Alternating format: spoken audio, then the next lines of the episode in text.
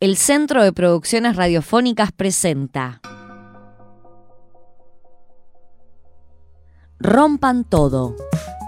Rompan todo. Provocaciones para la creación sonora.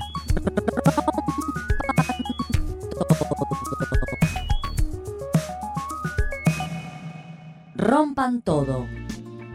Temporada 1. Ficción sonora. Conversación con Raúl Rodríguez, productor y docente chileno, ex director de la carrera de periodismo de la Universidad de Chile, y Francisco Godínez Galay, director del Centro de Producciones Radiofónicas, autor del radiodrama en la comunicación de mensajes sociales. Conduce Juan Rufo, Centro de Producciones Radiofónicas.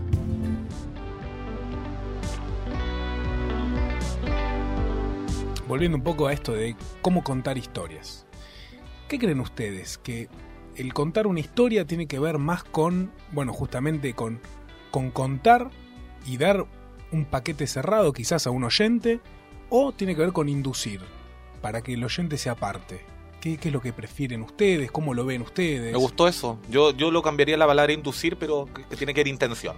Claro, como, o sugerir quizás, Claro. porque inducir parece quizás medio intencionado, pero también hay intención a la hora de contar, como decías vos, Francisco. Contar también es político, y una obra es política. Pero volviendo un poco a la pregunta, para, perdón la digresión, ¿qué creen ustedes? ¿Se cuenta un paquete cerrado? ¿Se cuenta ciertas, ciertos colores para que el oyente construya a partir de eso? Yo creo que no es por escaparle a la pregunta, pero creo que todo se puede.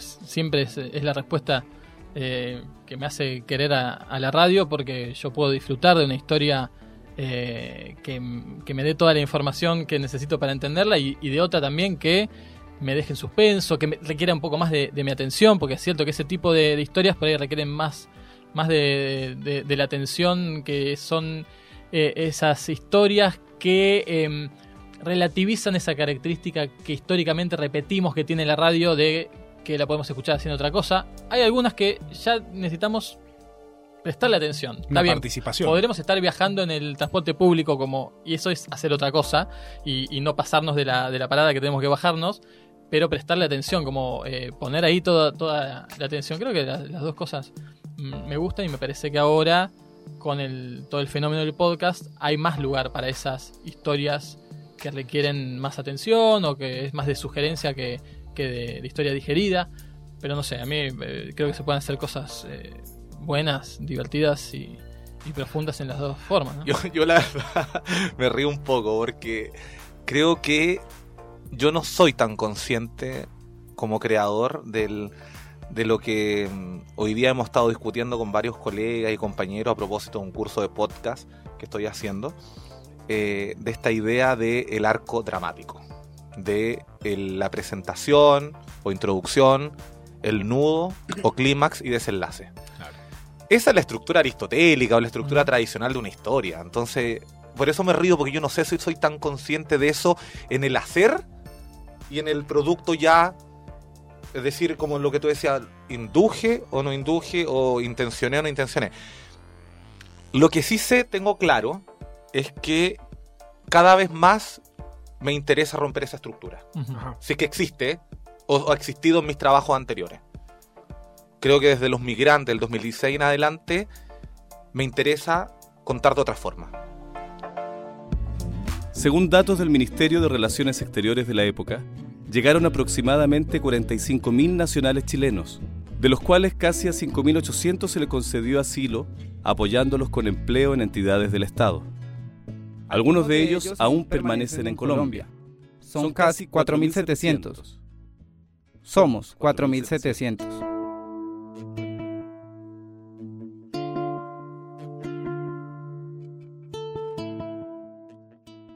Asilado. expulsado, Refugiado.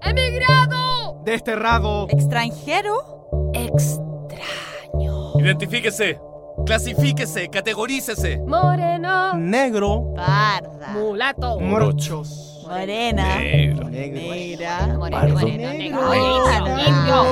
mulato, Morena, negro, negro, Morochos indios. Identifíquese. Rompan todo. Lo segundo, creo que hay algún un elemento interesante que tiene que ver con lo que, lo que sí hay que tener claro durante todo el relato, sea con el introducción, nudo, desenlace, o partamos por el nudo, o digamos, invertamos esa, esa, esa estructura o relación, es que uno tiene que tener claro a lo largo de todo el relato que siempre tiene que haber una intención. Hay una intención en una escena, hay una intención en un personaje, hay una intención en este acto o en este capítulo, y eso hay que tenerlo muy, muy claro. Nada es porque sí. Nada es porque sí. Eso es lo, lo segundo. Y lo tercero, yo creo que también tiene que ver con que, eh, aparte de la intención, yo creo que eh, se me fue la idea. Pero Ah, es bueno, posible que se me vaya, ¿no? Y que, y que vuelva, ¿no? Sí, Sí, sí, sí. sí, sí, sí. Eh, no, pero está bueno esto de- del cambio de, de foco a la hora de contar que, que está diciendo, el primer punto. Eh, esto de que decidiste contar de otra manera, decidiste no solo contar, sino estructurar de otra manera. Dejar esa, esa cosa tradicional de introducción, eh, de Ah, ya me acordé. desarrollo. Ah, ¿te acordaste? Sí, ya me acordé. Dale vos, entonces. Dale. no, que tiene que ver con algo que, ojo, que pareciera un elemento de forma. Es de forma, pero creo que es impacta mucho en esta idea que te digo yo de estructura otra o estructura tradicional, introducción, nudo, desenlace, aparte de la intención, que tiene que ver con el ritmo. Ajá. O sea, creo que eso es fundamental. Y sabes que eso uno lo tiene cada vez más claro, eh, pensando en que hoy día yo no me puedo dar la lata de contar una historia de una hora o dos horas, aunque sea serial. O no tú decías el grande pan un año, ahora Claro. llevándolo a podcast, digamos, no sé. O sea, es imposible que tenga, ojo, ni la, ni, ni la duración total de la historia, sean 10 horas o sean 3 horas, ni lo que sea cada escena. ¿Por qué? Porque eso ya no se consume, no es nuestra forma de vida, ojo, no es nuestra forma como nos comunicamos, Sí. ni cómo nos relacionamos. En ningún caso. Por ejemplo, yo ahora, y ojo que estoy yendo súper reciente. Entonces por eso impactan las formas a nosotros como creadores o a la gente que está haciendo o, escuchando ni que quiere hacer cosas y le surgieron mil ideas. Es que justo ahora, en mi, como soy fanático, les, de- les he dicho de las teleseries y todo el cuento, ahora por YouTube, eh, bueno, también están los canales propios de YouTube, de los canales de televisión, en este caso en Chile, estoy revisando teleseries de los años 80.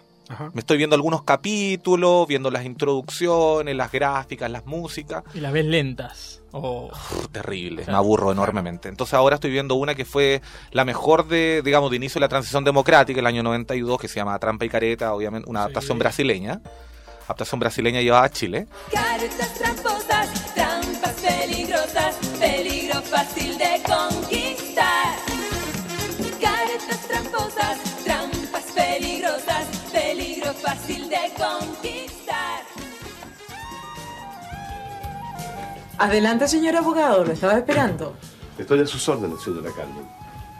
¿Usted dirá? ¿Bernardo no le dijo nada? Preferí que se lo dijera directamente a usted, señora Carmen. Bueno, solo me insinuó que se trataba de algo muy importante. Perfecto.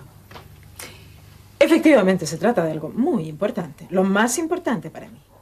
Mis hijos. Rompan todo. Y la teleserie, si bien lo bueno es que es divertida porque tiene harto humor, pero en el fondo, digo yo, es no te la puedes tragar, digamos. Claro. O sea, no, no, Es imposible. Espeso. Imposible. Difícil. Imposible. Entonces, ¿qué es lo que te quiero decir? Yo no hago un radioteatro o, o el CPR o Francisco, no vamos a hacer un radioteatro o un documental con esos timings del radioteatro antiguo ni con los consumos de los años 90. Claro. O sea, imposible. Ojo, cosa distinta es que hay que tener cuidado que estos no son gags. Porque el, el- el contar rápido, no, se- no podemos perder la profundidad de la historia, la profundidad de la emoción, la profundidad del conflicto de una escena o de una gran escena, porque esto no es gags de que pasen solamente sea una comedia, como se dice, una comedia de situaciones. Esto no es una comedia de situaciones. Claro. Ahora, eh, Raúl, ¿cuánto eh, de esto que estás hablando del ritmo es algo que uno, uno busca, puede buscar, puede planificar y cuánto es de que uno está embebido en la cultura en la que vive, digamos? Y que por ahí, si hubiéramos hecho un radioteatro en la época de esa teleserie, hubiera tenido los mismos ritmos, pero casi sin pensarlo nosotros, de, de- de los autores, digamos. Eh, como que uno va, eh, sumir- su- sumerge en, la, en el clima de época y casi no sé hasta qué punto sale instintivo hacer eso, o hay que, o hay que eh, pensarlo, o hay que reformarlo, o hay que planificarlo específicamente una, una, una forma de ritmo, o va saliendo. No, no, no, no sé qué, qué le parece, cuánto es. Yo creo que una mezcla de ambas cosas. Yo creo que una mezcla entre los ritmos de los tiempos y los ritmos del, del, digamos, del, de la cultura, del consumo cultural. O sea, lo mismo que pasa con el podcast, o lo mismo que está pasando con este on que estamos haciendo ahora. Ya estamos superando la radio. Ese es el problema de la radio. Hoy día la radio está superada. ¿Está superada por qué? Porque ya no tenemos minutaje en el podcast, no tenemos restricción de temas editoriales, no tenemos restricción de formas de contarlo y por lo tanto estamos superando todo lo que significa los géneros tradicionales de la radio. Ojo que el superarlo, yo creo que mejor tomarlo en positivo, la interpela. Ujú. Interpela la radio. Nosotros somos, aparte de ser podcasteros, somos radialistas en nuestra esencia. Y por lo tanto estamos en estas dos bandas. Entonces, a propósito de esto, yo creo que el, diálogo entre esos dos mundos, que cada vez se están superponiendo, pero que a la vez están proponiendo nuevas formas de, instalarse en- en los procesos creativos y de circulación, creo que también abre muchas oportunidades.